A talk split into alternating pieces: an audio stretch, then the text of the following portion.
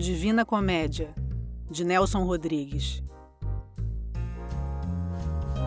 No fim de sete anos de matrimônio, o único vínculo do casal eram os cravos do marido, que Marlene gostava de espremer.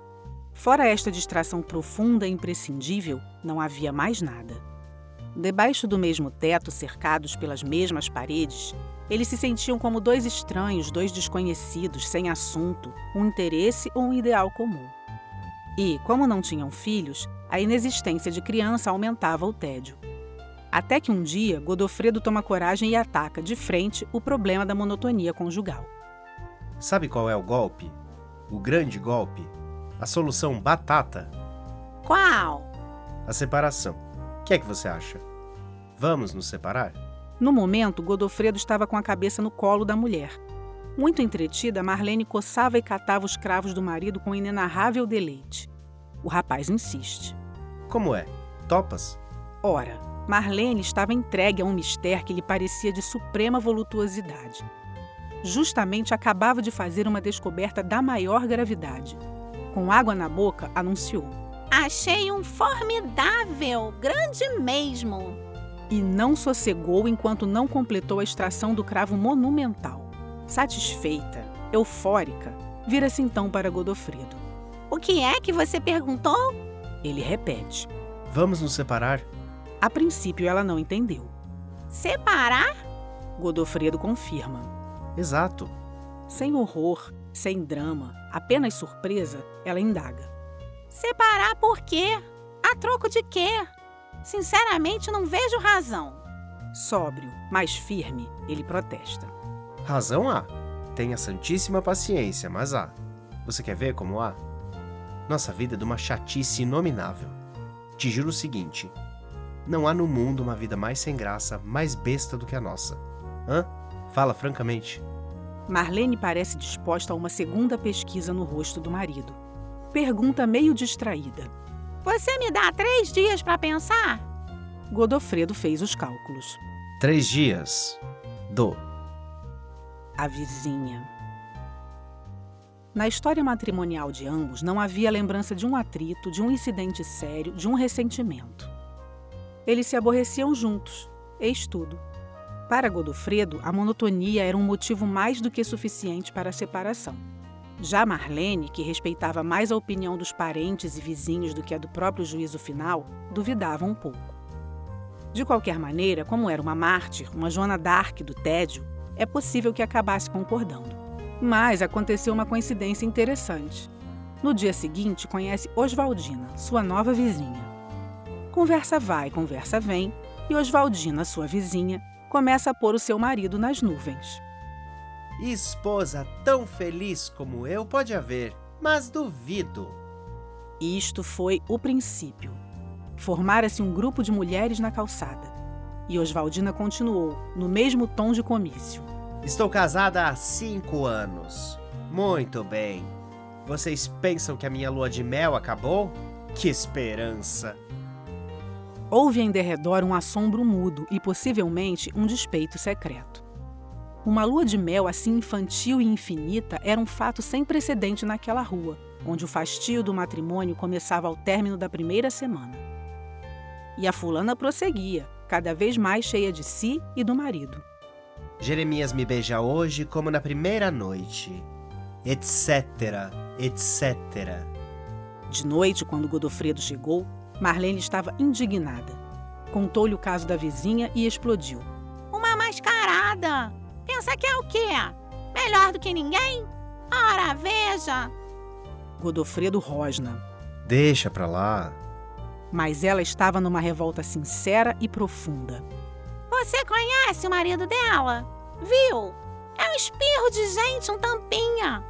E vou te dizer mais: não chega a teus pés, não é páreo para ti. De cócoras ao pé do rádio, Godofredo estava procurando uma estação. Súbito, a mulher vira-se para ele. Foi misteriosa. Ela não perde por esperar. Vou tomar as minhas providências. Quando quero, sou maquiavélica. Mudança.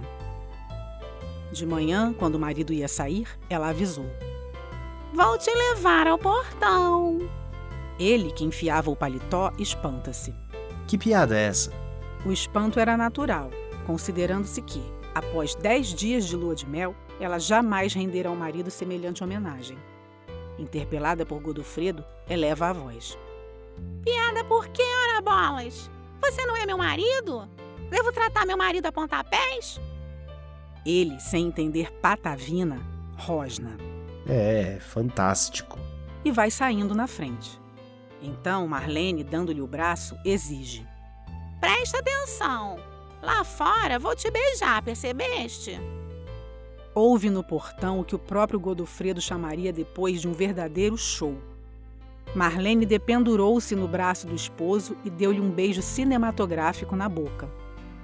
Em seguida, enquanto o espantadíssimo Godofredo afasta-se, ela, num kimono rosa, debruçada no portão de madeira, esvazia-se em adeuzinhos com os dedos. A coisa fora tão insólita que da cidade o rapaz bateu o telefone para casa fulo. Começou grosseiramente. Você bebeu? Acordou com os azeites? Que papelão foi aquele? Marlene engrolou as palavras. Ele insistiu. Há uns 200 anos que tu não me beijavas na boca. Por que esse carnaval? Explicação. Quando voltou do serviço e pôde conversar com a esposa, Godofredo soube de tudo. Quem tomara a iniciativa de proporcionar aos vizinhos e eventuais transeuntes cenas amorosas ao portão fora a nova vizinha. Oswaldina, com efeito, dava com o marido um espetáculo de incomensurável chamego. Marlene vira aquilo e se doera. Prometera de si para si. Eu te dou o troco! E dizia agora ao esposo: Essa lambisgoia me atira na cara sua felicidade. Pensa, talvez, que é a única esposa amada. As outras não são, só ela que é. Mas comigo não, uma ova. Devidamente esclarecido, Godofredo esbravejava por sua vez. Você resolveu dar um espetáculo e quem paga o pato sou eu? Exatamente eu? Exaltada, andando de um lado para o outro, Marlene estaca. Você é marido pra quê, carambolas? E ele consternado. Mas criatura, raciocina, pensa um pouco. A gente não estava combinando disquite? Separação? Só faltou bater no marido. Você pensa que eu vou dar o gostinho a essa cavalheira? Se eu me separar, ela vai mandar repicar os sinos. Vai espalhar que eu fracassei como mulher. Não, nunca. Você não casou comigo?